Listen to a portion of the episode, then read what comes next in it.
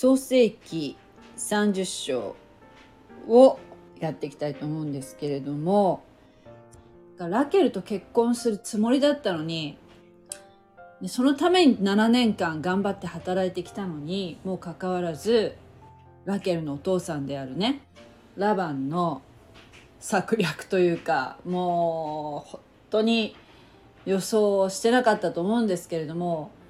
えー、蓋を開けてみると結婚して式をやってその晩、えー、ラケルと思っていた相手はなんと愛していない姉のレアの方だったっていうね。大で大どんでん返しがあってそれをね ラバンに翌朝どういうことですかと問い詰めるとうちのこの辺の習慣では、姉より先に妹が嫁ぐってことはない。っていうふうなことを今更言われるわけですよ。それが本当かどうかわかりませんけどね。ラケルも、君にあげるよと。ただし、あと7年間働きなさいっていうふうに言われるわけですね。まあ、えー、レアと結婚して、結婚式を挙げて、そのその当時中近東では 7, 7日間結婚式が続いたんでその7日間の結婚式を済ませた後もうさらに7年働いた後にラケルと結婚するっていうわけじゃなくてねもうラケルもほぼ同時期に彼は結婚するわけですよ。だけどそのラケルの分の花嫁料っていうのを持ってないからね。だから、プラス7年、合計14年、ほぼ、ただ働きのような状況に、えー、ヤコブは、まあ、なってしまったわけですよね。ラケルとレアって、まあ、姉妹ですよね。で、えー、31節、29章の31節主はレアが嫌われるのを見て、えー、その体を開かれたが、ラケルは身ごもらなかったと、えー、書いてあります。主はレアが嫌われているのを見てっていう風になってるんですけど、嫌われるって、まあ、ヤコブは確かに妹のラケルのことが好きで、で、結婚したいと思って7年間本当は頑張って働いてたわけだけども、だからレアのことがじゃあ嫌いかっていうと、まあこういう書き方してるから、レアがすごい毛嫌いされてるみたいに感じるんだけども、えー、これはまあ選ばれていない、えー、優先されていない？っていうぐらいの意味に捉えるといいらしいんですね。まあ言い換えると、主はレアが選ばれていないのを見て、その体を開かれた。つまり、えー、妊娠できるように妊娠をさせ、させたということなんですよね。あの、これ不思議ですよね。この、まあ、結婚って言ったらその、結婚して、その、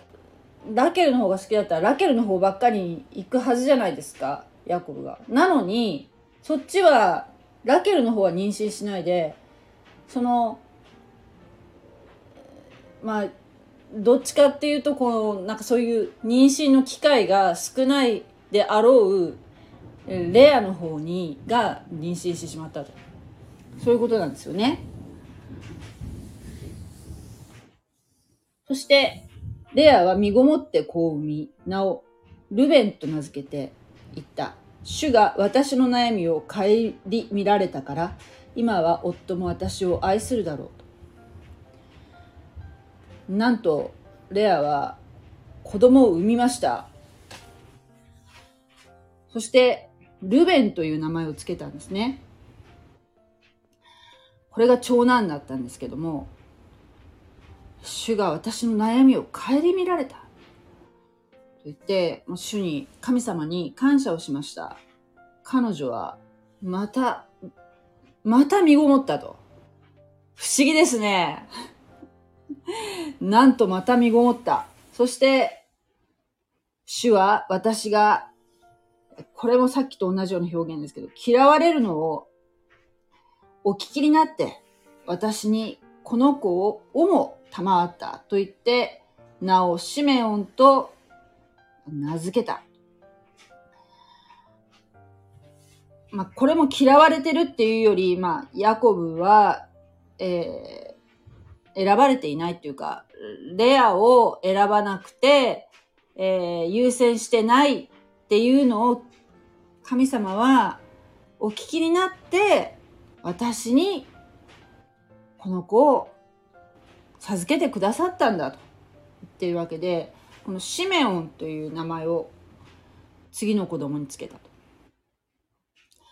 ルベン、シメオンと立て続けに生まれてるわけですよね。シメオンという名前の意味は、こう聞かれたっていうふうな意味があるんだそうです。神様は私の悩みを聞かれたっていう、その聞かれたっていうその神様への思い、感謝、感謝の気持ちが彼女の中にあったのかもしれませんね。そして、これでまあ、長男、次男と来て、そしてなんと3人目が生まれるわけですよ。すごいですよね。ねここまでまだラケルの方は生まれてないんですけども、彼女はまだまた身ごもって子を産み、私は彼に3人の子を産んだから、今度こそは夫も私に親しむだろう。と言って、名をレビと名付けた。レビという名前は、この親しむだろうっていうふうに言ってますけど、近づくとか結ぶとか、そういうふうな意味があるそうです。レビっていうのね。で、このレビっていうのは、まあ、後に、えー、出てくるんですけど、レビ族っていうのは、祭祀職を司る、えー、家系の祖になるわけですけどね。このレビっていう子供を産むわけですね。そしてですよ、またさらに、今度4人目が生まれるわけですね。4人目の男の子が。それが、と、この私は今主を褒めたたえる。褒めたたえる。賛美する。と言って、名前をユダと名付けました。そこで彼女の子を産むことはやんだ。もう、ルベン、シメオン、デビー、ユダ、4人の息子をポンポンポンポンと、なぜか、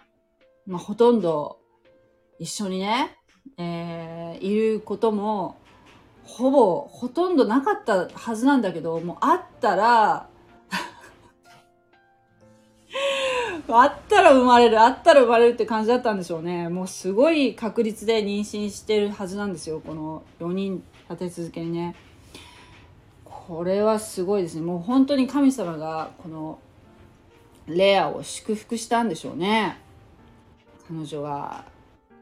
まあラケルに比べたら全然、えー、相手にされてなかったにもかかわらず4人の息子を産みましたそして最後のこの最後のっていうか4人目のこのユダは、えー、ユダ族の祖ですよね、えー、王王の家系につながっていく。そしてイエス様がこのユダの家系から、えー、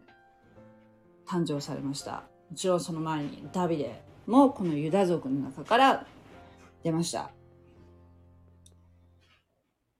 すごいですよねレビ族もユダ族ものレアが輩出したわけですねでここでわかるのが、レアはね、夫に、本当に愛されたかった。だけども、それは叶わなかった。叶わなかったけども、神様からは愛されていたということが、ここで読み取れるよねっていうところですよね。うん。さあ、30章に入っていくんですけども、ラケル、妹のラケルは自分がヤコブに子を産まないのを知ったとき、姉を妬んでヤコブに言った。私に子供をください。さもないと。私は死にますと言ったわけですね。私は死にますと。これちょっと問題のある発言だなと思うんですけども、それに対してヤコブは怒って言いました。この愛する愛する可愛いラケルに向かって怒ったわけですね。あなたの体に子供を宿宿せない、宿せないのは神です。私が神に変わることができようかと言って、ちょっとヤコブも感情的になって怒っているわけですね。まこのラケルが、まあ多分ね、ヤコブはもう毎晩ね、ラケルのとこにもうほぼ行ってると思うんですよ。間違いないですよね。もうラケルのそばにずっといると思う。ラケルと寝てるんですよ。なのに生まれないんですね。そして、たまーに、もう本当にたまーにしか会いに行かないこのレアは、もう100発100中で妊娠するわけですよね。っていうところで、まあ、ラケルは自分は非常に夫には愛されているんだけども、の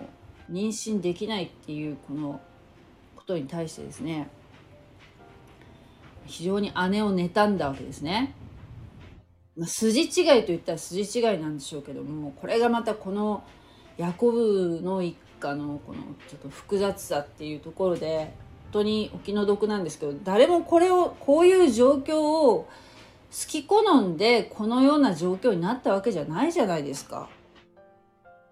ヤコブにしたって本当はもうねラケルと一緒になりたかったってただそのその一心だけで誠実に働いてきたのにこのラバンの策略でこのようなことになってしまったわけですよね。しかし神様はこのラバンがやったこのとんでもないことも用いてえー、ヤコブの子孫がね繁栄するというこのあの子孫を祝福するよという約束はもう神様は成就されているわけですよ。この人間のいろんなこの思いはあるけどね、まあ、そういうこう細かいその、えー、なんていうかね嫉妬とか、まあ、そういう愛愛情とかまあ、そういうふうなもののその人間の心の動きっていうのはもちろん神様は一人一人を顧みられてると思うんだけども、うん、でも神様のこのご計画を必ず成就させるっていうこの神様の計画のためにはね、やっぱりその、えー、どうしても必要なことだったのかもしれないね。今こうやって見るとね、まあ、この渦中の中にいる人たちは大変だと思うんだけど、ここは本当に神様に聞いてみないとわからないところですけどね。で、このラケルがね、さもないと私は死にますっていうふうにヤコブに訴えてるわけですけども実際ねこれ後の方に出てくるんですけどもこれは本当に私も思うんだけどやっぱこれこういうことは言っちゃいけないよねもう自分に対する呪いですよで後に本当に彼女は一番最後にベニヤミンっていう子を産むんだけどこれはもうちょっと後の方に出てくるんですけど出産してもうすぐ亡くなってるんですねだからもうこういうことはね、やっぱりね、言葉っていうのは、慎んだ方がいいし、気をつけなきゃいけないなっていうふうには思いますね。さて、えー、この、どうしても妊娠しないラケルは、うーん、またもやね、ちょっと、創世記の中で過去に、すでに起こったような出来事をを彷彿とさせるようなことをやっちゃうわけですね。3節ラケルは言った。私の使い目、ビルハがいます。彼女のところにお入りなさい。彼女が幸運で私の膝に置きます。そうすれば私もまた彼女によって子を持つでしょう。ね。これはアブラハムの、えー、妻、やはり愛する妻であってサライサラですねサラが同じことをやりましたよね自分が彼女も妊娠しない不妊の女だったんだけど、まあ、なんか代理出産のように、えー、自分の女奴隷のハガルをアブラハムに与えてそれで、えー、できた子供。それで子供をなそうとしたわけですよね、まあ、人間の作為的なことで子供を作ろうとしたわけですね。こう自然のままに任せてこう神様に委ねてっていうことができなかった。ですねラケルは。うん。それをこう彷彿とさせますよね。この使い目のビルハというのは娘に与えられた要するにもう財産ですよ。ちょ財産っていう人間だから財産っていう言い方しちゃいけないかもしれないけどもうその、えー、このビルハっていう女性だけ、えー、しかラケルは与えられてなかったんですよね。お嫁さんになる支度金っていうか持参金みたいな感じです。持参物はこの、えー、使い目のビルハだけだった。このビルハを、えー、ヤコブにのうん、奥さんっていうかまあ自分の代理出産の相手として与えたという選択をしたわけですね。で当時はこれは、まあ、合法だったわけですよ。今考えるとちょっとちょっとえって思うけどでしかもこの自分の、まあ、使い目が産んだえ子供は自分の膝に起きますっていうふうに書いてあるけど自分の子供として取り扱うことができたわけですね。自分の女奴隷が産んだ子であるけれども自分の子供だ自分のその後継ぎだっていうことにすることができたということを言ってるわけですね。で実際にそのヤコブは受け入れてるわけですよ。まあ、そこはのそこそれに対してヤコブがどう思ったとかいうことはここには書いてないけどね。ラケルは使い目ビルハを彼に与えて妻とさせたので、まあ、妻とさせたって書いてあるよね。だからまあ、3人目の妻っていうことだよね。言ってみれば、ビルハが。えー、ラケルは使い目ビルハを彼に与えて妻とさせたので、ヤコブは彼女のところに入った。ビルハは身ごもってヤコブに幸運だ。このビルハも身ごもるわけですよ。だから、ビルハによってラケルは子供をなすことができたと。で、ラケルはその子供に対して名前を付ける権利があったわけですね、彼女は。自分の女奴隷だから。で、そこでラケルは、神は私の訴え、訴えに答え、また私の声を聞いて、私にこう賜ったと言って、なお、ダンと名付けた。ダンというのは裁くっていう意味合いがあるそうです。うん、まあ、なんかちょっとちょっとた 戦闘的な、えー、そんな匂いがするような名前だなっていうふうに思うんですけども、まあ、それだけこう激しいこう嫉妬のね炎がこう巻き起こった結果だったのかなっていうふうに感じるんですけども女って怖いね。うん、でラケルの使い目ビルハはまた身ごもって第二の子をヤコブに産みました。また妊娠するんですね。そしてラケルはこう言いました。私は激しい争いで姉と争って勝った。と言って名をナフタリと名付けた。私は激しい争いで姉と争って勝った。っていうふうにこうもう勝利宣言してるんですけども新海約2017ではこの激しい争いっていうのはこう死に物狂いで戦うっていうふうに、えー、訳してありました。もう死に物狂いで姉と戦っている気分だったんでしょうけどもうんなんかとっても複雑ですよね。でも、ヤコブはまあ、絶対、まあ、120%ラケル、ほぼほぼラケルと一緒にいたと思うんですよ。でも、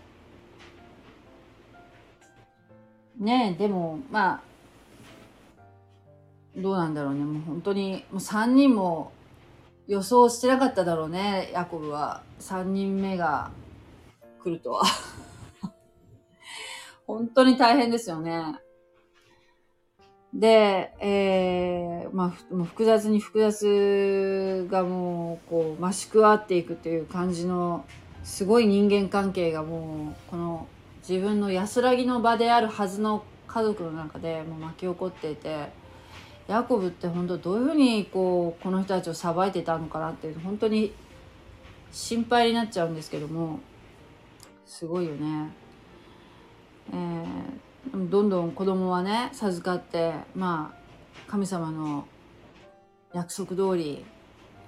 子孫が繁栄していくっていうのがは成就していってるっていうのは感じますね。そしてレアは自分が子を産むのをやんだのを見たとき、使い目ジルパを取り、妻としてヤコブに与えたと。これがまた、またこう4人目がこう参戦してきたっていう感じなんですけど、レアはもう4人息子をすでに産んでるじゃないですか。ルベン、シメオン、レビ、ユダ。もういいやんって思うんだけど、まあ、そこで一応こう打ち止めになったかに見えたんですけれども、えー、ラケルは自分自身が産めないところで女奴隷を自分の女奴隷ビルハを、えー、妻として与えたわけですねヤコブに。でそこで2人子供が生まれました。で自分はもうラケル、えー、レアはもう子供が一時生まれてないので悔しかったんでしょう。で、真似をして、真似をして今度自分の女奴隷、使い目ジルバを取って、妻としてヤコブに与えたっていうふうに書いてありますね。まあ、そして、なんと、レアの使い目ジルバは、ヤコブに幸運だ、と書いてあります。なんとまあ、すぐ妊娠しているわけですね。そこでレアは幸運が来たと言って名をガドと名付けたまた男の子が今度は生まれるわけですね今度もねガドジルパが産んだ子がガド。でこのガドもやはりその使い目が産んだ子供なので、えー、レアの子供とすることができたわけです。当時の法律ではね。合法だったんですね。そして、えー、このガドっていう名前を付けたんですけど、ガドっていうのはまあ、ラッキーっていう意味らしいんですけど、ラッキー、ラッキーと思ったんでしょうね。そして、レアの使い目、ジルバは、えー、ジルパは第二の子をヤコブに産みました。また妊娠するわけですね。そこでレアは、私は幸せです。娘たちは私を幸せなものと言うでしょう。えー、もう女性たちはもう女たちはみんな私を幸せなものだってものねって言うわって言って、えー、名をアセルと名付けた。もう本当にみんなに私はもう羨ましい、いいねってもう祝福されるのよっていう、もう本当幸せいっぱいよっていうところをこう表現したかったんでしょう。えー、息子の名前をアセル、アセルっていうのはハッピーっていう意味らしいですけど、ラガドがラッキー、アセルがハッピー。ラッキー、ハッピーっていう感じで、もう、絶頂ですね。もう本当に、やっ勝ったって思ってるんでしょうね。このね、姉妹はね、もう、本当にどうしようもないけど、こういう気持ちになるのかな？そういう風になったら。うん。怒りの矛先がなんかこう違うんじゃないかなっていうふうに思うんだけど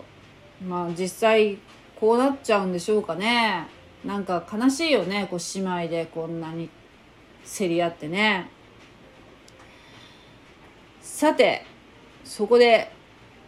この今日のタイトルである「恋なすび」が出てくるんですけどこれ全体的な話からするとこのタイトルはなんかふさわしくないかなって一瞬思ったんですけど「恋なすび」っていうのがすごくこの話の中でインパクトがありすぎて今日のタイトルにしました。はい、えー、14節。さてルベンは麦刈りの日に野に出て野で恋なすびを見つけそれを母レアのもとに持ってきた。って言うんですよ。でこの長男ですねルベンは。レアの長男長男ルベン。え彼が麦刈りの日に野に出てって書いてあるんですけど麦刈りの日って大体ねあの5月ぐらいに麦の収穫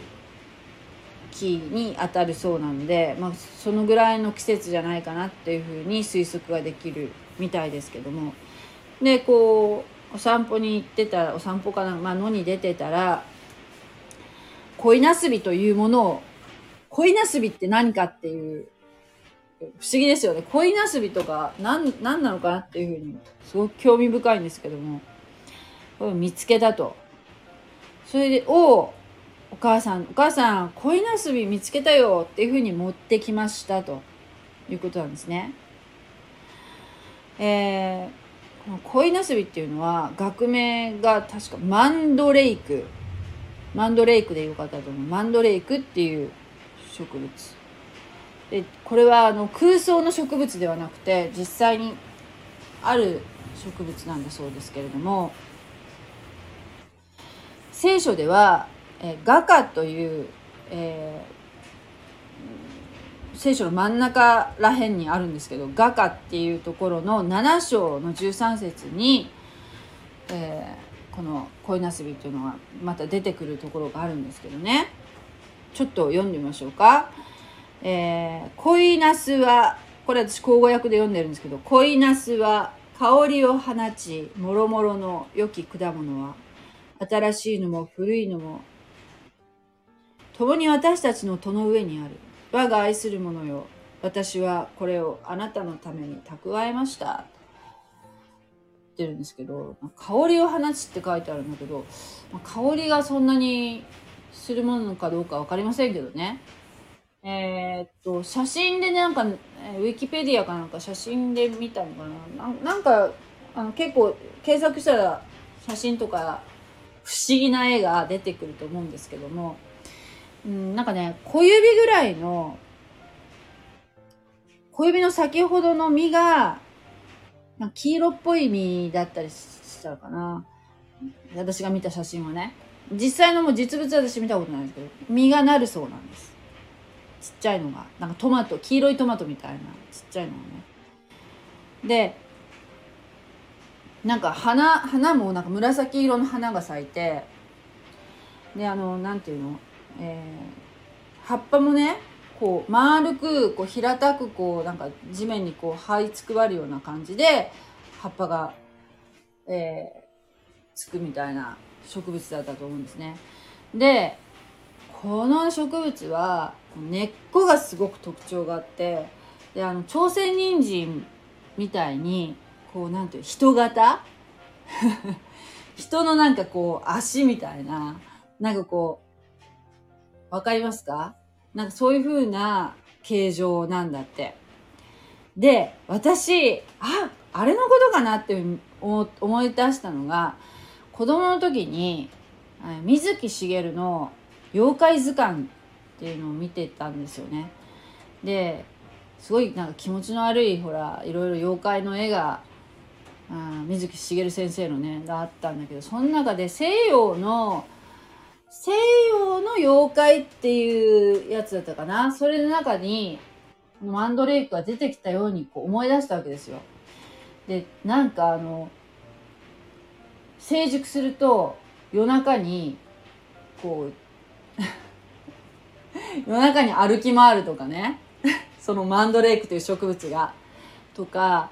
あとなんかその、すごいやっぱりその、錬金術とか昔からそういうちょっとオカルトチックなそういうものに使われてたりこのそもそもその根っこに細因作用とかえー、っと幻覚作用とかこうそういうちょっと、まあ、ある意味毒ですよね。毒薬的ななんかこう、えー、美薬っていうよりそういうそういうなんか作用があるんだって。だから、まあ、こういう、まあ、恋なすびっていう風な名前になってるけど、まあ、そういう風なこう興奮させたりするような、えー、薬効があるんでしょうねこの植物に。この根っこに。だからこれこれを採取する時は多分普通に抜いて大丈夫だと思うんで普通にあの栽培してる人もいるからね。で、えー、引き抜く時は、えー、なんかねその引き抜いた時に叫び声を上げるっていうなんかこう迷信があるらしくって。でその叫び声を聞かないようにこの耳に線をして犬の尻尾に結びつけて尻尾か胴体かなんか結びつけてそしてこの植物を引き抜くことによって要するにその叫び声を聞かなくて済むようにね、え、犬を使うっていうのはねその水木しげる先生の本に書いてあったんだよね。だからそうすごいこの子供の時にインパクトがあったんですよ。でそれでなんかこのあこれがマンドレイクってこれのことだったんだっていうふうにつながってすごい感動したんですよね。でこのね叫び声を聞いたその犬は、まあ、その引き抜いたら死ぬっていう書いてあったんだけど多分大丈夫だと思うんですよね。えー、あのマンドレイクを引き抜いて死んだ人は多分いないと思うんですよ、まあ、そのぐらいなんかちょっと怪しいイメージの植物だっていうことなんでしょう。でこれを長男が見つけてきたと。お母さんっても見見つけたよって言ってこう実を持ってきたのかもう植物を引っこ抜いてきたのかそれは分かりませんけどね。で、えー、それを見つけ聞き聞いたラケルはやってきて、えー、言いましたとレアに「あなたのこの恋なすびをどうぞ私にください」言うんですね。でそしたらもうレアはラケルにこう言いました。あなたが私の夫を取ったのは小さなことでしょうか？ちょっと分かりにくい日本語なんですけども、えー、別の訳を見ると、まあ、こういうふうなことを書いてある。あなたが私の夫を、えー、あなたは私の夫を取ってもまだ足りないの？と取るとか取らないとかそういう問題じゃないような気がするけどまああの要するにラケルはラケルのところにいつもヤコブは行ってるわけですよ。それなのにまだ欲しいんかっていうふうに彼女は怒って言ってるわけですね。その上あなたはまた私のここの恋なすびををまでも取ろうとするのですか？と言いました。でもラケルは自分が産みたいわけですね、子供。自分がなんていう妊娠するこう力がないなんとかしてこう勢力をつけたいっていうところで、この貴重な、この薬効効果がある、えー、声なすびをぜひ、じ、何としても手に入れて私は飲みたいんだ、服用したいんだっていうふうに思ったのでしょう。毒っぽいからやめた方がいいと私は思うんだけども、えー、そしてラケルは言いました。それでは、これ取引が始まるんですね。それでは、あなたの恋なすびに変えて、今夜彼をあなたと共に寝寝させましょう。わかった。恋なすび、私にくれたら、ヤコブを今晩、今晩だけあなたにあげるわよ。だったらいいでしょ？っていうような感じですよね。すごいね。この、夫を取引のど、ね、道具にすると。恋なすびと引き換えに夫を売ったラケルっていうところですかね。すごいですね。ど、どんな権限があるんかっていう感じですけども。まあ、ヤコブがどう思ったかっていうところなんですけどね。まあ、そこは書いてません。ヤコブがどう思ったっていうのはね。夕方になってヤコブが野から帰ってきたので、レアは彼を出迎えていった。バーンと。えー、何と言ったか私が使い目を、違う。ごめんなさい。私のこの恋なすびを持って私があなたを雇ったのですから、あなたは私のところに入らなければなりません。ヤコブはその夜、レアと共に寝た。ということですね。で、ヤコブがどう思ったかっていうのはわかんないけど、まあ、彼女はそのように妹と契約をしたので、当然私はその権利があるということで言ったのでしょう。神はレアの願いを聞かれたので、彼女は身ごもって、なんと、5番目の子、ヤコブに産みました。すごいですね。まあ、多分、レアも恋なすび、服用してると思うんですけれども、え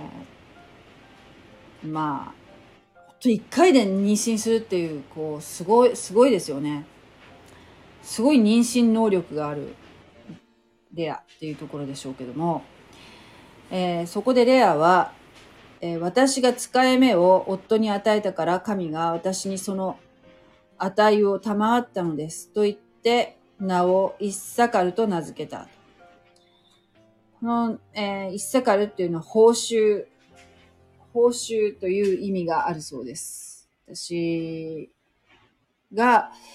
使い目を夫に与えたから神が私にその値を賜ったっていうのが、ここはちょっと意味がよくわからないんですけれども、まあ、あその自分の、えっ、ー、と、使い目を夫にあげたっていうことが、あ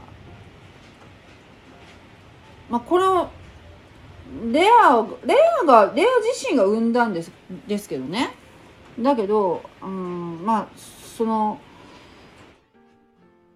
使い目、レアの使い目が生んだことも含めてっていうことですかね。それがまあ評価されて、えー、生まれたんだと。また息子を得ることができたというふうに言ってるんでしょうかね。そしてまたですよ。レアは、イッサカルに続き、えー、ヤコブに6番目の子を産みました。そして、レアはこう言いました。神は私に良い賜物を賜った。私は6人の子を夫に産んだから、今こそ私は、あ今こそ彼は私と一緒に住むでしょう。と言って、その名をゼブルンと名付けました。一緒に住むでしょう。共に住む。共に住むという意味があります。このゼブルンっていうのはね。まあ、このレアの願望ですよね。願望が共に住むっていう名前になっていると思うんですけども、えー、別の役では尊敬するという意味もあるそうです。はい。えー、彼は私を尊敬してくれるでしょう、尊重してくれるでしょう、というふうに、えー、彼女は思ったのかもしれません。それからですよ。まあ、息子ばっかり産んでたんだけど、ここで来て、えー、彼女は、レアはね、女の子を産んでるんですね。その名をデナと名付けましたって。ここに、こうデナっていう名前が、ディナーとかデナーとか言うんですけど、この、あんまりね、あの聖書って女性の名前っていうのは、もうよっぽど重要な人物じゃないと出さないらしいんですけども、このディナっていう人は、後に、ディナ事件という事件が起きるときに重要な人物なので、多分ここでちょっと伏線として出してあると思うんですが、で女の子が生まれました。で、他の聖書箇所を読むと、えー、ヤコブには他にも娘がいるっていう風なところを匂わせるような箇所っていうのがあるので、まあ、他にも子供が、えー、娘がいるんじゃないかっていうふうには考えられるんだけど、このディナっていう人はもうちょっと特別に、えー、関与してくるっていうところで、ここに書いてあるんでしょう。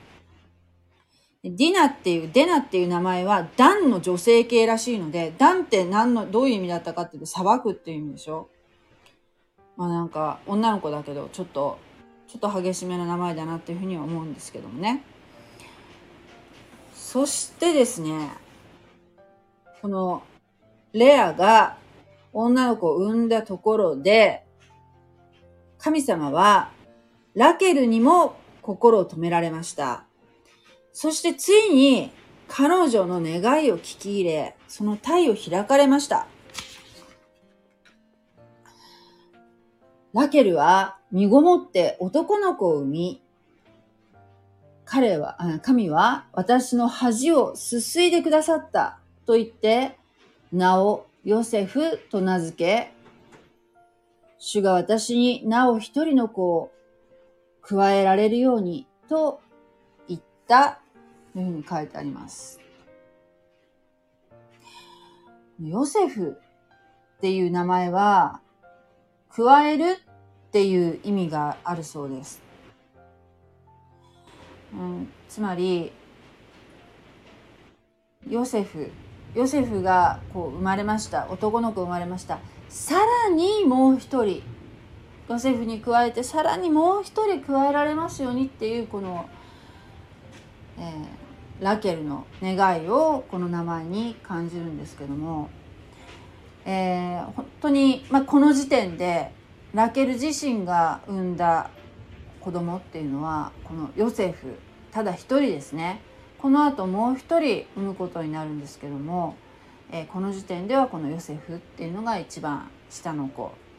ラケルの子っていうことになります。はい。もうこのね、箇所、うん、ヤコブの子供たち、えー、箇所をね、読むと、これ何が、ここから読み取れるのかなっていうふうに本当に思うんだけど、まあ、渦中にある、この、えー、ラケル、レア、そして、ジルパ、そして、えー、もう一人誰だっけ？ジルパ。ジルパは、えー、レアの使い目ですよね。あとビルハですね。4人の女性が、もう本当に、右往左往っていうかもう、うん、悩んだりね。愛されてるけど子供が生まれない。愛されてないけど、神様に祝福されて子供が生まれるいう、このなんかこう、だけど、